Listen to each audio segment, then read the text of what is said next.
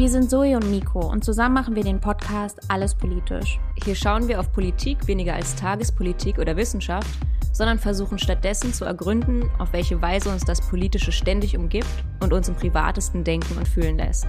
Unser Blick schweift dabei auf Alltägliches, wie zum Beispiel Dating, Gesundheit oder das Gefühl des Neids. Dabei beziehen wir uns auch auf historische Prozesse und bringen Perspektiven aus der Kulturwissenschaft und Psychologie mit ein.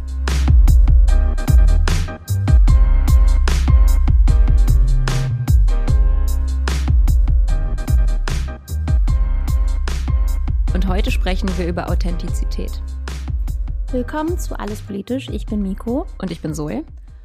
Und genau, heute nähern wir uns dem Thema der Authentizität, so werde ich es jetzt immer sagen, Authentizität aus unterschiedlichen Blickwinkeln und fragen uns, was der Begriff eigentlich bedeutet, der medial auf eine Weise inflationär genutzt wird, dass in der Vergangenheit schon vom Zeitalter der Authentizität gesprochen wurde oder Authentizität als Unwort des Jahres zur Debatte stand.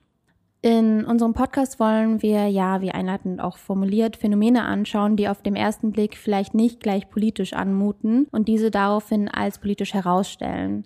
Das ist wichtig, weil es oft um gesellschaftliche Zustände oder Eigenschaften, Situationen und so weiter geht, die als natürlich oder Gott gegeben gelten, die aber eigentlich politisch umkämpft sind auf eine Weise, die eben nicht so ganz augenscheinlich zutage tritt. Und wenn sie politisch umkämpft sind, heißt es zur Folge, dass sie veränderbar sind. Anyways, wir haben das in den letzten beiden Folgen versucht, als es ums Schlafen und Träumen ging oder auch bei dem Thema der Selbstverwirklichung. Ich könnte mir vorstellen, dass wir das auch bei dem heutigen Thema der Authentizität äh, hinbekommen werden. Wir werden es sehen. Einsteigen tun wir in die unmittelbar politische Sphäre und fragen uns, was für eine Rolle Authentizität im politischen Alltag bzw. deren Wahrnehmung spielt. PolitikerInnen werden besonders häufig als authentisch beschrieben und eigentlich ist damit immer was Positives gemeint. Also man kann sich nicht so richtig vorstellen, dass jemand sagt, oh nee, die Person will ich nicht wählen, die ist, die ist so authentisch. Sondern eher kennt man natürlich das Gegenteil, dass wenn Politikerinnen auf Menschen als unauthentisch wirken, dann gibt es schon häufiger die Aussage zu sagen, nee, die Person ist nicht authentisch, die will ich nicht wählen. Die Frage ist natürlich, was das für eine Bedeutung hat in der Politik. Also was bedeutet das eigentlich, wenn wir eine Politikerin als authentisch beschreiben? Und erstmal könnte man sagen, dass es um eine Art Nahbarkeit geht. Also diese Person wirkt echt, wirkt wie ein Mensch, nicht nur wie eine hochchoreografierte Person oder Charakter, den man sich jetzt für die Politik angeeignet hat, sondern die wirkt wirklich, ja, wie einfach ein Mensch aus dem Leben gegriffen sozusagen. Das kann man zum Beispiel bei Trump sehen, der einfach so frei herausspricht, der wirkt, als würde er einfach sagen, was er denkt, als würde er kein Blatt vor den Mund nehmen und es spricht anscheinend viele Menschen an. Interessant ist bei Trump natürlich schon auch zu hinterfragen, macht das denn Sinn, das als authentisch zu bezeichnen? Äh, ist da nicht eigentlich eine sehr kalkulierte und eine, eine Medienstrategie eigentlich dahinter, die eben ihn genauso authentisch und nahbar wirken lassen soll. Menschen werden häufig auch als authentisch beschrieben, wenn sie einer bestimmten Gruppe angehören. Zum Beispiel haben sie einen Migrationshintergrund und sie setzen sich auch ganz besonders für Menschen ein, die auch einen Migrationshintergrund haben. Das heißt, dass die Identität, die sie haben, dass sie die auch herausstellen und die auch medial natürlich häufig herausgestellt wird, um dann eine bestimmte Expertise oder eine bestimmte Lebenserfahrung in die Politik, die sie dann betreiben, reinzubringen. Aber trotzdem kann man sich natürlich die Frage stellen, was uns da so sehnsüchtig danach macht, nach Politikern und Politikerinnen, die besonders authentisch, besonders nahbar, besonders echt wirken. Ja, die Sehnsucht macht ja insofern irgendwie auch Sinn, wenn man darüber nachdenkt, dass es eben immer noch auch eine politische Realität existiert, wo viele Menschen, viele Minderheiten mit ihren Interessen nicht äh, sich vertreten sehen oder ähm, ja, es in der Vergangenheit immer so war und es eben natürlich wahrscheinlicher ist, wenn eine Person, mit der ich mich identifiziere, also sei es zum Beispiel, wenn ähm, das heißt, wenn zum Beispiel eine Person irgendwie strukturelle Diskriminierungserfahrungen gemacht hat, weil sie eben eine Migrationsgeschichte hat, irgendwie obviously, dann ist die Wahrscheinlichkeit vielleicht auch höher, dass sie sich dass sie das sozusagen auf dem Schirm hat und dagegen sich zum Beispiel auch einsetzt. Und wenn ich das so mitkriege und denke, okay, ja, das ist eine Person, okay, der geht's wirklich so, wie jetzt zum Beispiel mir oder so, dann ähm, ja, ist ja klar, dass, dass ich diese Sehnsucht habe, dass ich, Mhm. dass eben mein, mein Interesse daran, dass vielleicht es keine strukturelle Diskriminierung mehr gibt oder etwas dagegen getan wird, auch ähm, dafür eingestanden wird. Im Parlament jetzt in dem Fall oder so.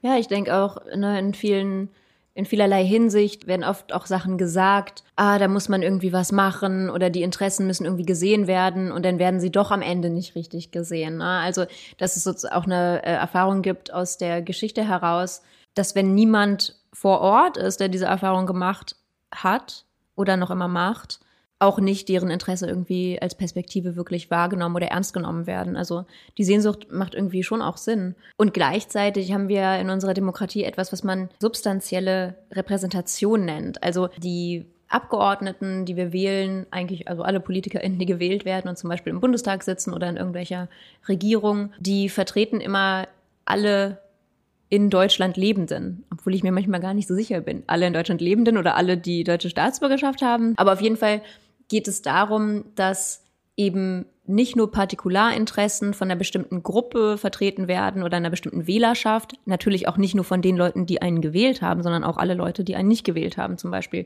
soll man ja vertreten nach bestem Wissen und Gewissen oder wie auch immer man das dann ausdrückt. Also das heißt, dass sich eben nicht nur Frauen für Frauenrechte zum Beispiel einsetzen können oder dass eben durchaus auch weiße PolitikerInnen sich ja gegen Rassismus stark machen sollten oder so. Also das sollte kein Grund sein, sich nicht für bestimmte Rechte einzusetzen. Und ich habe jetzt äh, gerade eben noch ein Interview gehört mit Wolfgang Schäuble, also von der CDU, der vorher der Bundestagspräsident war. Und er hat dann auch noch mal auf diese substanzielle Repräsentation hingewiesen und er wollte damit dem Diversitätsdruck oder dieser Diversifizierungsdruck, den er offensichtlich gerade verspürt, so ein bisschen entgegentreten. Und ich fand das irgendwie einen ziemlich schlechten Versuch, wenn ich ehrlich bin, weil da malt er dann gleich an die Wand irgendwie eine Diktatur der Minderheiten, die dann passieren könnte, wenn man jetzt versuchen würde, dass der Bundestag zum Beispiel genau abbildet, wie auch die verschiedenen Identitäten in der Bevölkerung äh, da sind. Ne? Also da gibt es natürlich hohe Diskrepanzen, wie wir wissen, dass zum Beispiel die meisten PolitikerInnen im Bundestag Juristinnen sind. Also das spiegelt nicht die Bevölkerung wahr. Äh, Migrationsgeschichte, aber auch der Frauenanteil. Es gibt unterschiedlichste Menschen mit Behinderungen, also unterschiedlichste Merkmale, unterschiedlichste Untergruppen und marginalisierte Gruppen, die nicht so im Bundestag vertreten sind, wie sie in der Gesellschaft vertreten sind. Ich finde das aber ein trotzdem ein sehr schräges Argument von Schäuble, weil natürlich niemand ernsthaft sagt, okay, der Bundestag muss jetzt eins zu eins die deutsche Bevölkerung äh, widerspiegeln, weil das geht natürlich auch gar nicht. Da müsste man ja wirklich extreme Quoten oder so einführen. Und wohin das führen kann, werden wir auch später noch sehen, wenn wir uns mit dem Film auseinandersetzen.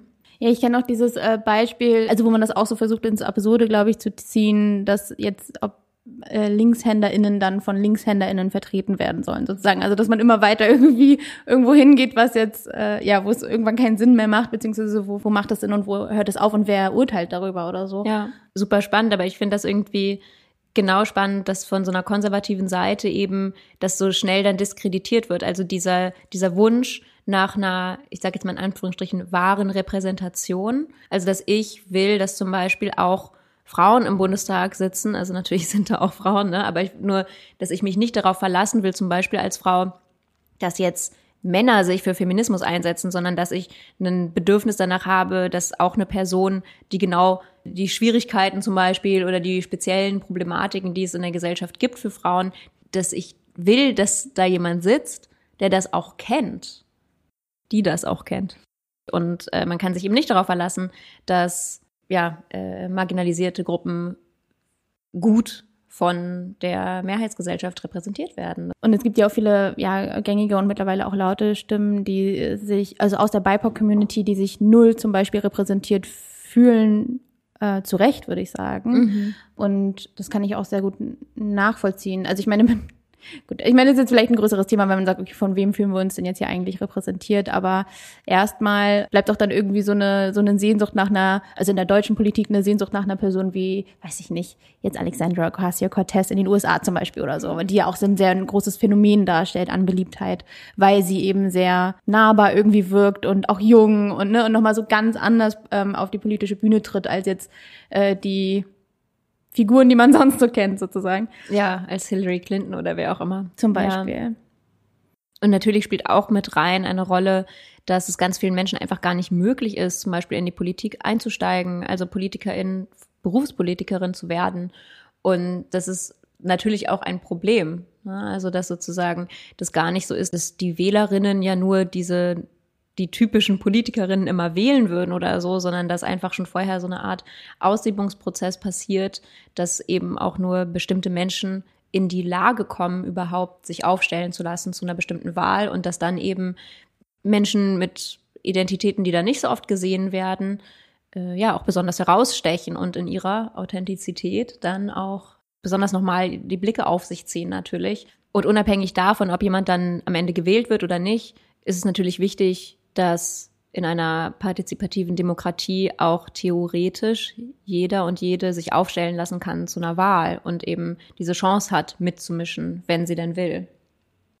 Gleichzeitig stellt sich natürlich die Frage nach der Symbolik. Wir haben ja schon geklärt, dass es äh, durchaus wichtig ist, dass bestimmte Perspektiven auch ähm, repräsentiert sind innerhalb der Politik.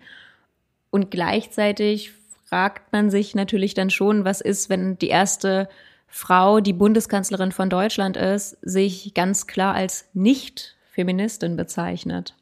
Also hier deutet sich auf jeden Fall schon ein Problem mit dem Begriff der Authentizität an.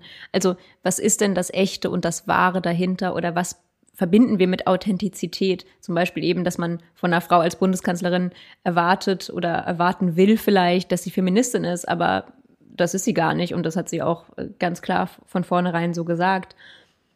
Aber bevor wir darauf kommen, erstmal noch in den kulturellen Bereich, in dem das Konzept der Authentizität eine ganz zentrale Rolle spielt, und zwar in der Kunst.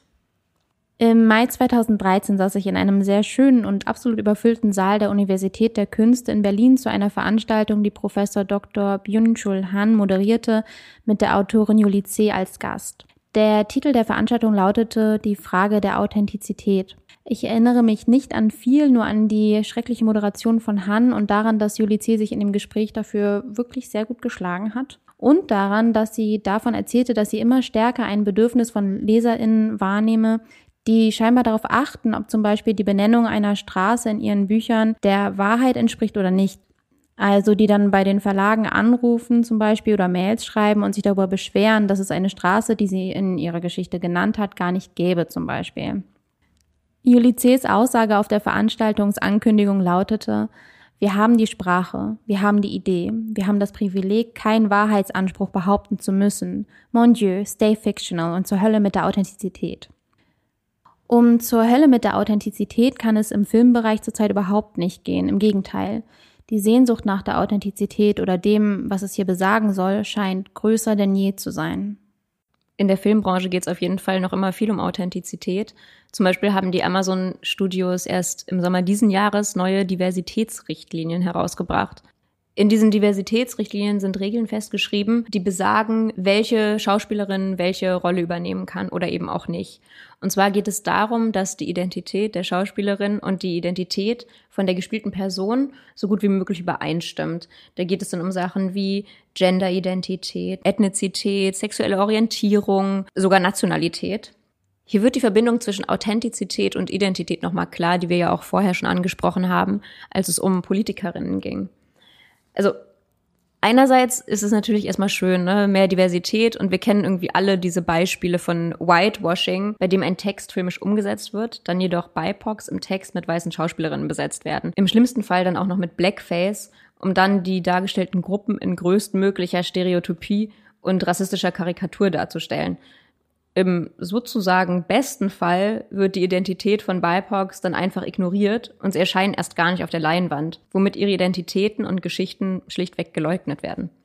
Also, dass es ein Problem mit fehlender Diversität gibt, das kann man auf jeden Fall nicht leugnen und da sollte auf jeden Fall dran gearbeitet werden. Aber natürlich kann man sich fragen, was eigentlich passiert, wenn Schauspielerinnen am Ende sozusagen nur noch sich selbst spielen können also das heißt, auch wenn ich zum Beispiel eine lesbische Frau bin, dass ich dann nur noch lesbische Frauen spielen darf und keine heterosexuellen mehr. Das wäre ja selbst für die marginalisierten Gruppen problematisch und eine Einschränkung. Ja, es gab ja auch mal diesen Hinweis von äh, der Kampagne äh, Act Out von deutschen SchauspielerInnen, äh, die sich geoutet haben, eben als homosexuell und damit ja aber auch die Forderung einherging, ähm, eben nicht nur homosexuelle mhm. Rollen jetzt spielen zu wollen, sozusagen. Und das ist ja eigentlich auch gerade die Herausforderung, und das ist ja auch die große Kritik daran, die Herausforderung oder auch der Beruf eines Schauspielers, also wenn wir jetzt nur bei der, bei der, bei der Figuren, also Performance ähm, in dem Bereich bleiben, weil es geht ja auch um die AutorInnen von den Filmen und so weiter. Aber genau der. In den Diversitätsrichtlinien. Genau, in den Richtlinien, glaube ich zumindest. Ja. Also, dass es äh, allumfassend äh, gemeint war. Genau, also dass es bei der Ausführung des Berufs ja auch gerade um in die Rolle schlüpfen von anderen Figuren, die man, also die einen ganz fremd sind oder so geht. Ich meine, gut, darauf jetzt nochmal einzugehen, was jetzt genau mit dem Beruf der Schauspielerei, äh, was das beinhaltet, ähm, ist nochmal ein Thema an sich, aber es ist ja erstmal, glaube ich, schlüssig, wenn man ja an Theater denkt, an, an Schauspiel generell. Man will Rollen spielen. Ja, es geht genau. Die einen herausfordern, ja genau. Ja. Ich möchte gerade nicht mich selbst zeigen in dem, wo, wo ich mich irgendwie sehe in meiner Identität, sondern will irgendwie was anderes annehmen. Ja. Und es ist natürlich auch interessant zu sehen, dass ähm, bestimmte Sachen werden bei dieser, bei diesen Richtlinien oder diesen Regelungen gar nicht mit erfasst. Zum Beispiel, und es stellt auch Wolfgang M. Schmidt in seinem YouTube-Video hierzu ganz gut heraus, wird die Klassenfrage gar nicht gestellt. Also das heißt, man guckt zwar dann genau, welche Nationalität jemand hat und ob das übereinstimmt, aber man schaut nicht, ob denn vielleicht die Schicht oder die Klasse der Eltern oder die Berufsausbildung oder was auch immer alles übereinstimmt. Also einerseits kann das natürlich auch gar nicht sein. Also ich werde wahrscheinlich nicht äh, Physikprofessorin sein, die auch gleichzeitig Schauspielerin ist, um dann nur die Physikprofessorinnen zu spielen oder so. Das macht ja keinen Sinn. Aber genau, also diese Regelungen, die beziehen sich auf ziemlich viele Merkmale, aber eben auf ausgewählte Merkmale noch immer. Zum Beispiel eben wie die Nationalität, die man ja genauso wenig jemandem ansehen kann, wie man die Klassenzugehörigkeit jemandem ansehen kann. Und trotzdem wird auch auf diese geachtet. Ich habe auch das Gefühl, dass hier in dem Bereich irgendwie es dann oder wieder so sehr beispielhaft dafür ist, vielleicht wie in so einer kapitalistischen Produktionsweise alles gewollt ist, auch an Diversität irgendwie auf eine Art. Also man will irgendwie alle abholen und auch mit in den Geschichten zumindest repräsentiert sehen, alle möglichen Minderheiten und so weiter. Aber mein Gedanke dazu war noch, geht es nicht irgendwie auch noch um zum Beispiel die Geschichten an sich, die erzählt werden. Also ob nicht äh, zum Beispiel es eigentlich auch mehr Diversität erfordern würde auf inhaltlicher Ebene. Also wenn man jetzt zum Beispiel denkt an, an so gängige Tropes. Jetzt habe ich eigentlich extra nochmal Trope nachgeguckt, wie man es eigentlich erklärt, aber ich kann es irgendwie gar nicht gut erklären. Aber es ist, also ist ich glaube, schwierig, ne? Ja, also bestimmte Bilder, die implizit sofort bei einem aufkommen vielleicht, die Klischees. dann immer wieder, ja, Klischees. Sind schon Klischees, aber es gibt sehr gute YouTube-Videos darüber, über gängige Tropes, was jetzt zum Beispiel ähm, der Nerd wäre in Filmen oder The Girl Next Door. Also es sind doch alles nur englische Videos, deswegen, ich weiß gar nicht, ob es im deutschen Sprachraum in Bezug auf jetzt Filmwelt so bekannt ist mit den Tropes. Also ich habe dazu noch keine deutschen Videos gesehen zumindest. Aber genau, mein Punkt war jetzt eigentlich nur, dass man eben bei solchen Rollen, also wer spielt immer den Schulschwarm zum Beispiel. Da sind eben gewisse Körper werden ausgewählt, um gewisse Rollen zu spielen und könnte man da nicht einfach bis ins Unendliche im Prinzip diversifizieren und dann würde sich das sozusagen wieder auflösen. Zumindest wäre das so ein bisschen meine äh, meine ideale Welt oder so. Und das ist ja auch interessant, weil das wird ja in diesen Regelungen nicht festgeschrieben. Ne? Also da steht dann zum Beispiel nicht drin, der, der Schulschwarm, der darf nicht äh, groß, blond, blauäugig und breitschultrig sein oder so, sondern es geht wirklich nur darum, dass wenn im Skript steht, dass der so sein soll, dann soll der Schauspieler halt auch so sein und dann auch noch, weiß ich nicht, Kanadier oder. Und dann darf er vielleicht aber auch schwarz sein. Diversität darf das, also die ethnische Diversität in dem Moment darf schon sichtbar sein und soll auch, soll auch sichtbar sein, aber eben die, die inhaltliche Ausführung, beziehungsweise, ja, wie sagt man, die, die Figur muss eben trotzdem einem gewissen Klischee entsprechen, weil sonst funktioniert scheinbar das Konzept nicht. Und da könnte man eben noch viel weiter denken, so im Sinne von challenging those narratives, also diese, Narratives von gängigen Klischees meinetwegen. Und es, es geht ja auch noch komplizierter, wenn man jetzt Richtung romantische Comedy oder so guckt oder keine Ahnung, also man kann sich gewisse Narrative ansehen, die immer wieder erzählt werden und die sozusagen herauszufordern und vielleicht wirklich mal wirklich mal andere Geschichten zu erzählen und die dann am besten auch noch ganz divers zu besetzen. I don't know, aber auf jeden Fall geht es ja mehr oder, oder der Punkt ist vielleicht, dass es mehr als um nur Identität geht. Und auch die Frage finde ich, ist eine Person ist ja eben nicht nur homosexuell oder ich bin ja eben nicht nur extrovertiert oder ich bin eben nicht nur eine Sache. Also mhm. ähm, steht auch so ein bisschen im Gegensatz zu, wie man einen Menschen überhaupt irgendwie wahrnimmt. Und ich glaube, besonders schwierig ist natürlich, ich bin auch nicht einfach nur die, die zusammengerechnete Vielfalt von all diesen äußerlichen Merkmalen. Ne? Also ganz viele Merkmale werden natürlich in diesen Regelungen zum Beispiel auch gar nicht erst angesprochen. Wir haben jetzt gesagt, irgendwie Klasse, aber natürlich auch andere Dinge nicht. Und die machen mich ja auch aus als Menschen. Also abgesehen davon, dass, wie gesagt, Schauspielerei ein Beruf ist und man nicht einfach nur sich selbst spielt, ist natürlich einen, einen Menschen zu reduzieren auf irgendwelche sichtbaren oder nicht sichtbaren Merkmale, die sich jetzt die Amazon Studios ausdenken, ja, irgendwie äh, einseitig oder weiß ich nicht, ob das zielführend wirklich ist. Man kann natürlich auch darüber ne, genau reden, also das will ich jetzt nicht weiter ausführen, weil das wird noch voll woanders hinführen. Aber was hat denn Amazon davon für ein, ähm, was haben die denn da im Hinterkopf? Ist denn das eine authentische, sind, ist denn Amazon eigentlich authentisch, wenn es diese Regelungen äh, jetzt rausbringt? Ne? Also, weil natürlich, wir kennen alle Amazon, die gehen scheiße mit ihren Mitarbeitenden um. In den Studios weiß ich natürlich jetzt nicht, aber so, das ist ja weltweit bekannt, wie die mit den äh, Leuten in den Packstationen und so umgehen oder in den Fulfillment Centers. Das heißt, natürlich wird es so einem Unternehmen auch vor allem darum gehen, gut Geld zu verdienen und noch mehr Profite einzufahren. Und da haben sie irgendwie anscheinend damit gerechnet, dass diese Diversitätsrichtlinien sie auch noch zu besseren Gewinnen führen werden. Ja, also anders kann ich es mir nicht vorstellen, zumindest. In der Hinsicht will man ja auch quasi äh, jede Minderheit der Welt ansprechen, um die Filme äh, konsumieren zu lassen. Ne? Filmproduktion ist ja auch nur ein Bereich in der Gesellschaft und zwar ähm, der Bereich der Kulturökonomie, also in dem Authentizität eine zentrale Rolle spielt. Es gibt aber noch sehr, sehr viele andere gesellschaftliche Bereiche beziehungsweise alle möglichen gesellschaftlichen Bereiche, wo Authentizität ein soziologisch relevantes Phänomen zur Analyse hergibt. Und darauf geht der Soziologe Andreas Reckwitz genauer ein, der schon von einer Kultur der Authentizität spricht. In der Folge über Selbstverwirklichung ging es ja viel ähm, um Reckwitz und äh, irgendwie kommen wir mal wieder nicht um den vorbei. Es liegt aber auch daran, dass Authentizität sehr viel mit dem Thema der Selbstverwirklichung zu tun hat. In seinem Buch Die Gesellschaft der Singularitäten steht im Zentrum, Zitat, das komplizierte Streben nach Einzigartigkeit und Außergewöhnlichkeit, die zu erreichen nicht nur subjektiver Wunsch, sondern eine gesellschaftliche Erwartung geworden ist. Dabei spielt Authentizität auch eine zentrale Rolle, denn in der Gesellschaft der Singularitäten heißt es, wenn ein Mensch oder eine Gruppe oder ein Ort oder ein Ding, im Soziologiesprech würde man von sozialer Entität oder sozialer Einheit sprechen. Wenn dieser also als authentisch bewertet wird, heißt es gleichzeitig, dass dieser Mensch oder eben eine Sache im Auge der Betrachterin etwas Besonderes vorweist oder in irgendeiner Weise zu etwas anderem sich abgrenzt. Also der Mensch wirkt in seinem So-Sein unmittelbar und gefühlt echt. In zahlreichen Beispielen zeigt Reckwitz, wie das Außergewöhnliche zusammengenommen auch mit dem Authentischen als eine weitreichende gesellschaftliche Erwartung gehandhabt und in einer Praxis gelebt wird.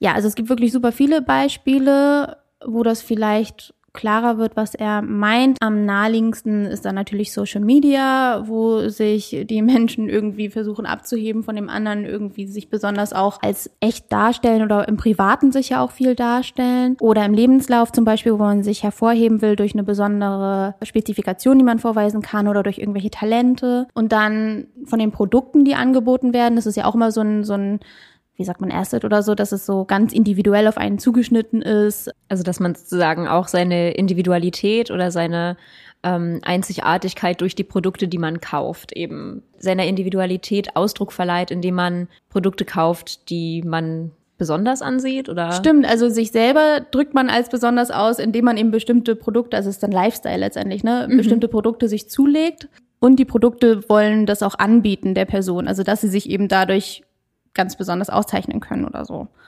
Dann im Dienstleistungsbereich, also da gibt es natürlich immer noch weiter die ganz gängigen, auch anonymisierten Dienstleistungen, aber ähm, Reckwitz geht auf Dienstleistungsbeziehungen ein. Also wenn zum Beispiel äh, der Kunde zum Klienten wird, also gerade im Bereich der Beratung, also sind wir auch wieder bei Coaching zum Beispiel, aber auch Bildung oder auf körperbezogene Dienstleistungen, wo dann ähm, ja ganz besonders auf eine, auf ein Individuum eingegangen wird, auf deren Bedürfnis eingegangen wird und man ganz sensibel da irgendwie mit umgeht oder ein bestimmter Stil verfolgt wird oder so. Und dann gibt es auch noch den ganzen subkulturellen Bereich, in der Politik, Freizeit, Konsum, Communities, in der realen oder auch virtuellen Welt, wo sich dann Gemeinschaften nach spezifischen Interessen finden um, um sich daher auch irgendwie von der Massenkultur abzuheben. Und ein Beispiel, was ich auch ganz spannend finde, ist auch, äh, was Beziehungen angeht. Also zum Beispiel, ist jetzt schon ein älteres Phänomen, aber im Prinzip ist es auch ein Ausdruck davon, so eine romantische Zweierbeziehung zu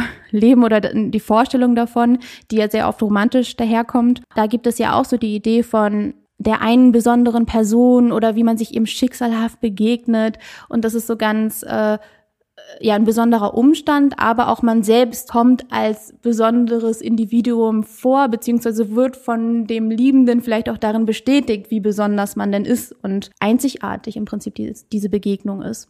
Ja, also das sind alles Beispiele, äh, mit denen Reckwitz auf eine noch viel breiter angelegte Analyse der Gesellschaft hinaus will eigentlich, die für unsere Zwecke heute zu weit führen würden. Stattdessen bleiben wir bei dem Thema der Authentizität, wobei die genannten Beispiele zeigen sollten, dass Menschen im Prinzip in allen möglichen Lebensbereichen diese Erwartung eben begegnet. Also sie sollen es selber wollen und das führt dann letztendlich hin wieder zu so einer Art, kann man sagen, universalen Zwang, aber es ist irgendwie es irgendwie eine gesellschaftliche Erwartung gibt, dass man eben auch authentisch sich verhält, dass man authentisch lebt, ein authentisches Leben führt. Genau, und das wirklich sehr weitreichend. Mhm. Ja, ich habe es gerade schon gesagt, alle Anzeichen stehen hier, wie wir auch beim Thema der Selbstverwirklichung schon ein bisschen herausgestellt haben, auf gesellschaftlichen Zwang. Und bevor wir darauf nochmal direkter eingehen, würden wir vielleicht doch nochmal auf den Begriff selbst eingehen wollen oder eine kleine Erläuterung zu dem Begriff selbst. Ja, uns ist jetzt ja Authentizität schon in den verschiedensten Bereichen begegnet und jetzt mit Reckwitz eben kommt zur Authentizität an sich vielleicht noch eben diese dieses Einzigartige und Besondere hinzu, was mit der Authentizität stark verknüpft wird und was eben in unserer Gesellschaft ja einen großen Stellenwert hat natürlich, ne, was Besonderes zu sein, jemand ganz Spezielles zu sein. Ähm, und erstmal ist, glaube ich, interessant zu wissen, dass der Begriff selbst nicht immer diese positive Konnotation hatte. Wie schon eingangs beschrieben, PolitikerInnen, die authentisch sind, das wird selten als etwas Negatives dargestellt. Und so verhält es sich eigentlich auch in allen anderen Sparten, die wir bis jetzt angesprochen haben. Also momentan ist der Begriff total positiv konnotiert, aber eigentlich ist dieser Begriff von seiner Herkunft her weder positiv noch negativ, sondern ziemlich neutral. Den Begriff kann man schon im 16. Jahrhundert im deutschen Sprachraum nachweisen. Und damals hieß der eigentlich nur, dass etwas echt ist. Also es kommt vom Authentifizieren. Also äh, das kennt man jetzt ja auch noch, wenn man zum Beispiel Dokumente oder historische Schriften oder was auch immer authentifiziert, eben auf ihre Echtheit überprüft. Ja, es ist neutral im Prinzip, ne? Genau. Also ne, ist es echt oder ist es nicht echt sozusagen. Genau, aber, aber es ist nicht so, dass das Echte sozusagen erstmal positiver ist oder so. Na, vielleicht irgendwo doch, aber es liegt jetzt nicht in dem Begriff selbst, sondern es ist eigentlich nur beschreibend. Es ist beschreibend und natürlich wurde der Begriff dann eben auch nicht auf eine Person angewandt. Ne? Aber der Begriff bekommt im 18. Jahrhundert eine andere Konnotation. Und zwar hat der Rousseau die Authentizität nicht nur als Gegensatz zum Nicht-Echten, sondern auch als Gegensatz zum Künstlichen verstanden. Das heißt also, dass hier die Natürlichkeit auch nochmal eine Rolle spielt, die ja auch heutzutage eine große Rolle spielt mit dieser Authentizität, wie wir sie jetzt benutzen. Also das Nicht-Authentische ist eben nicht natürlich und damit hat die Authentizität auch ein bisschen eine positive Konnotation da schon gewonnen. Aber wenn wir genau hingucken, stellt sich ja schon die Frage, was ist denn eigentlich echt? Also besonders in einem sozialen Raum oder auch in soziologischen Analysen oder so, was bedeutet etwas denn, was echt ist? Und das kann man besonders gut daran verdeutlichen, wenn man sich vielleicht mal fragt, welche Personen bezeichnen wir denn eigentlich als authentisch? Also was, was sind denn so Merkmale an jemandem, dass wir sagen, ah, das ist jetzt eine besonders authentische Person? Ich glaube, ich würde auch eine Person als authentisch beschreiben, die auf mich echt wirkt. Mhm. Aber da fängt es ja schon an. Das ist ja eine total subjektive Einschätzung. Ne? Also was für mich jetzt echt wirkt, wirkt für dich vielleicht nicht echt, beziehungsweise was für ein Kriterium setze ich denn an? Für mich fängt das zum Beispiel an, wenn eine Person sehr einfach so unverblieben Persönliches erzählt. Also zum Beispiel, keine Ahnung, ich habe eine Person gerade erst kennengelernt und dann sprechen wir gleich darüber, wie wir beide unsere Tage haben zum Beispiel oder so. Also es klingt jetzt absurd, aber das ist für mich dann erstmal eine authentische Begegnung zum Beispiel oder so. Zumindest hatte ich dann mal so eine Begegnung, wo ich dachte, ah ja, das, die ist so nahbar irgendwie, da kann man gleich drüber quatschen, irgendwie, das ist so echt. Aber das sagt ja eigentlich in dem Moment mehr über mich aus als über die Person. Also beziehungsweise, ja, die Person hat auch ist irgendwie einen Körper, die halt bluten kann. aber das macht keinen Sinn. es macht keinen Sinn, aber da, daran mache ich zum Beispiel in dem Moment. Nee, nee, also ich finde, es macht total Sinn. Ja, es macht Sinn, aber nicht für eine generelle Total, äh, doch. Wertung von Echtheit. Naja, also ich verbinde schon mit einer, äh, mit einer Echtheit halt, dass jemand sich nicht verbiegt, dass jemand sich nicht verstellt und dadurch halt auch bestimmte Normen irgendwie verletzt. Also zum Beispiel, dass, weiß ich nicht, meinetwegen Periode gehört irgendwie in den Privatbereich, dass da darüber redet man nicht. Gut, das verändert sich ja momentan ja auch sehr stark, zum Glück. Aber da wird man irgendwie erstmal nicht erwarten, dass jemand, den man nicht kennt, so etwas Persönliches erzählt oder so. Aber würde ich schon sagen, ja klar, das ist halt, da hat sie gerade drüber nachgedacht, vielleicht meinetwegen über ihre Periode oder was auch immer. ähm, und anstelle zu denken, ah nee, das kann ich jetzt nicht teilen, ich kenne ja Miko noch gar nicht so gut, erzählt sie es halt einfach. Und dann hat das ja schon was irgendwie, so was Direktes. Erich Schilling problematisiert das Konzept der Authentizität in seinem Buch Authentizität, Karriere, einer Sehnsucht. Er sagt, dass es ein extrem normativ aufgeladener Begriff ist, der am Ende eigentlich nicht so viel aussagt, beziehungsweise nicht das aussagt, wovon viele Menschen irgendwie erstmal ausgehen. Zitat, wenn jemand sagt, jemand oder etwas sei authentisch, behauptet er willentlich oder unwillkürlich Folgendes. Eine Beobachtung lasse Rückschlüsse auf eine Eigenschaft des Beobachteten zu. Zum Beispiel eines Menschen oder eines Objekts. Und zwar, dass dessen äußere Erscheinung übereinstimme mit einem wahren Kern. Und das ist natürlich interessant, ne? Also wenn wir zum Beispiel auf die Beispiele zurückkehren, wenn, als du eben gesagt hast, ne, äh, das ist ja vielleicht auch komisch, dass man das dann als authentisch wahrnimmt. Zum Beispiel, weil da man vielleicht von der Person erwarten würde, dass es da eine Schamgrenze gibt mit der Periode jetzt, dass man diese nicht übertritt, geht man davon aus, ah, wenn diese Person diese gesellschaftlich anerkannte Schamgrenze überschreitet, dann müsste das auch irgendwie wahr oder echt sein. Das stimmt dann auch sozusagen. Genau, das stimmt dann auch, mhm. weil, einfach nur weil es bestimmte Vorstellungen missachtet in dem Moment. Mhm. Aber natürlich ist das Quatsch, ne? Also, was heißt Quatsch? Aber natürlich ist es eine sehr schnelle Schlussfolgerung. Es könnte ja theoretisch auch sein, dass diese Person das ganz bewusst einsetzt und vielleicht meinetwegen gerade gar nicht ihre Tage hat, aber irgendwie bonden will und äh, Gemeinsamkeiten vielleicht herausstellen will. Das könnte natürlich auch sein. Das sagt ja genau Schilling hier, dass wir natürlich von außen nicht einschätzen können, ob etwas, was jemand sagt, wirklich mit deren Überzeugungen übereinstimmt oder ob etwas, was jemand tut, wirklich seinem Gemüt oder was auch immer entspricht, sondern eigentlich geht es darum, dass wir meinen, eine Passung zwischen dem, was wirklich da drin ist und dem, was nach außen gezeigt wird, zu sehen. Da würde ich vielleicht nochmal die Verbindung direkt zu äh, meinetwegen Angela Merkel als erste äh, weibliche Bund Bundeskanzlerin ziehen, wo man vielleicht oder viele erwartet haben, ah ja, sie als Cis-Frau, von der kann man jetzt erwarten, dass sie vielleicht auch für feministische Forderungen irgendwie einsteht oder so. Man könnte ja im politischen Kontext irgendwie, ähm, ja, weil ich irgendwie so und so wirke, denken Leute, bei Trump ist es ja so dieses Ding. Ich glaube, da ist Trump ein besseres Beispiel sogar, ja. Genau. Na, also, dass, dass Trump sozusagen, äh, dass, dass Trump ganz bewusst eine bestimmte äh, Schicht auch in den USA ansprechen will, also die eher weniger Geld haben, die eher weniger gebildet sind. Zumindest ist das ganz offensichtlich von seiner Sprachwahl und so, wie er sich da präsentiert, das worauf ja, was irgendwie so der Empfänger sein soll von seinen Reden. Und gleichzeitig ist erstmal stimmt es überhaupt nicht, um darauf auch nochmal zurückzukommen, mit seiner Identität überein. Denn er selbst ist äh, Multimillionär oder was auch immer, also ist unglaublich reich natürlich. Und gleichzeitig ist es auch so, dass bestimmte, und gleichzeitig ist es, ist es ja auch nachzuweisen, dass die Politik, die er gemacht hat, sich überhaupt nicht an die Schichten gerichtet hat, an die sich seine Reden gerichtet haben. Ne? Also Trump hat vor allem Politik gemacht für die mega Reichen und da mögen meinetwegen jetzt auch manche Arme mit übereingestimmt haben oder dass sie das auch gut finden. Aber auf jeden Fall ist dieses, hey, jetzt bin ich da, ich bin auf eurer Seite, ihr wurdet so lange vergessen, das hat er politisch auf jeden Fall nicht umgesetzt. Und trotzdem wird er von vielen als authentisch beschrieben. Schillings Vorschlag für eine sinnvolle Definition von Authentizität lautet, eigentlich recht simpel, dass der Begriff ausschließlich die Übereinstimmung einer Beobachtung mit einer Erwartung des Beobachteten bezeichnet. Ja, jetzt ist vielleicht so ein bisschen die Frage, was machen wir aus dem Ganzen?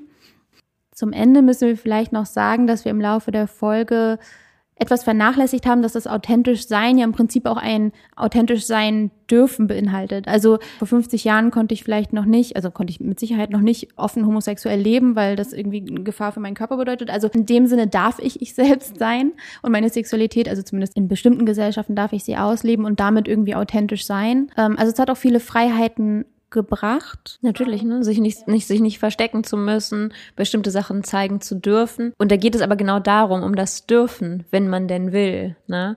Und bei was Reckwitz ja so schön rausarbeitet, ist genau, dass es von dem man darf etwas eben zu einer Art dogmatischen, man soll etwas oder man muss sogar etwas kommt. Und am Ende geht es ja bei allen gesellschaftlichen Fortschritten, also eine Liberalisierung vom sozialen Leben, denke ich ja darum, dass man mehr Handlungsspielraum bekommt. Also eben zum Beispiel in diesem Fall, man kann offen homosexuell leben, ohne erwarten zu müssen, dass man jetzt dafür bestraft wird oder so von staatlicher Seite oder von gesellschaftlicher Seite.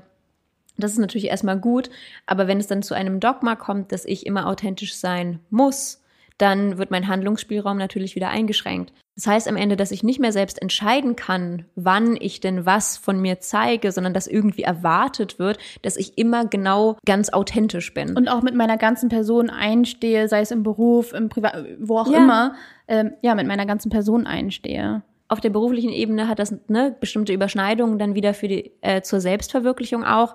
Das Ziel, ganz man selbst zu sein und sich auch komplett in seiner Person über den Beruf meinetwegen auszudrücken.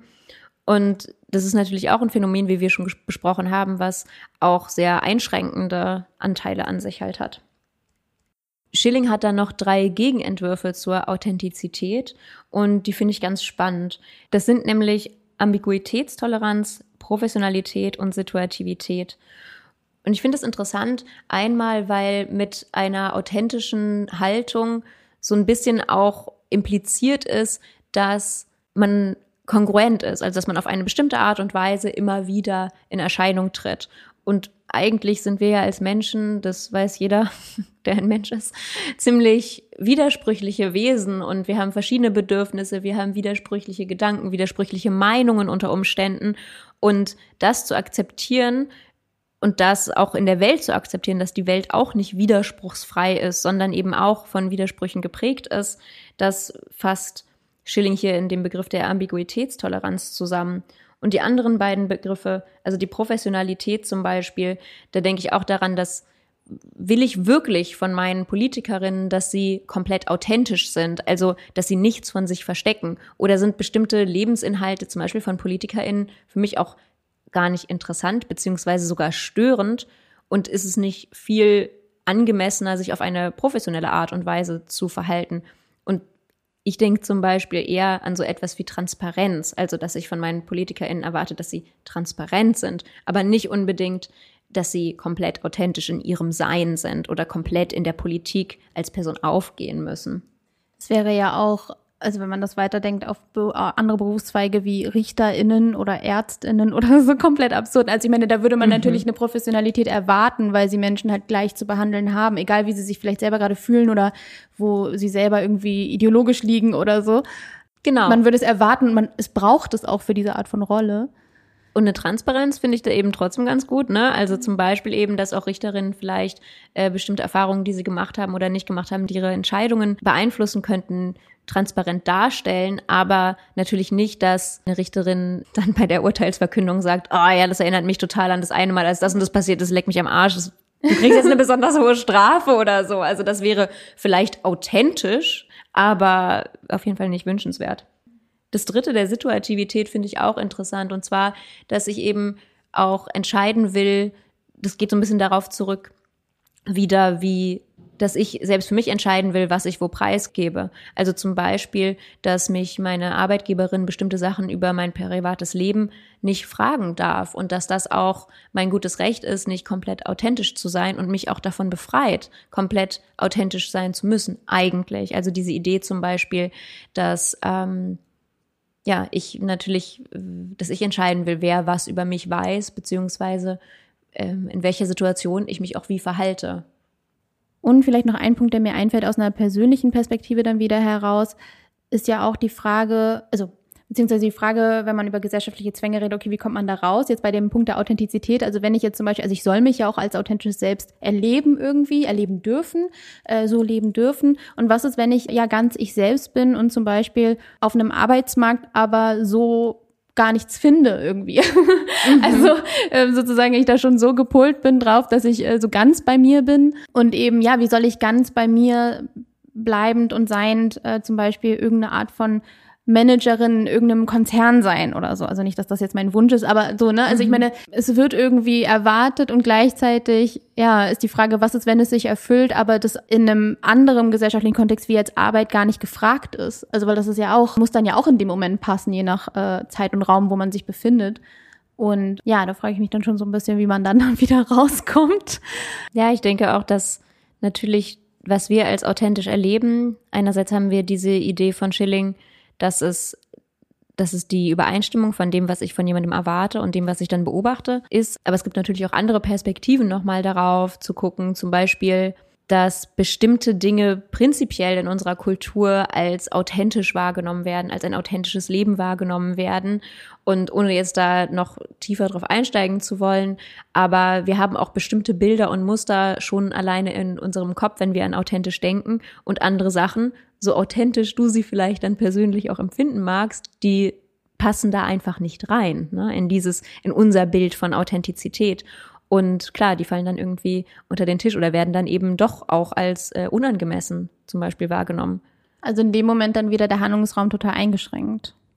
Genau, also dass man sozusagen auf eine, man, man muss auf eine bestimmte Art und Weise authentisch sein. Nicht einfach so, wie man selbst will eigentlich, sondern so, halt, ne, wie die Bilder von der Authentizität, damit es damit auch übereinstimmt.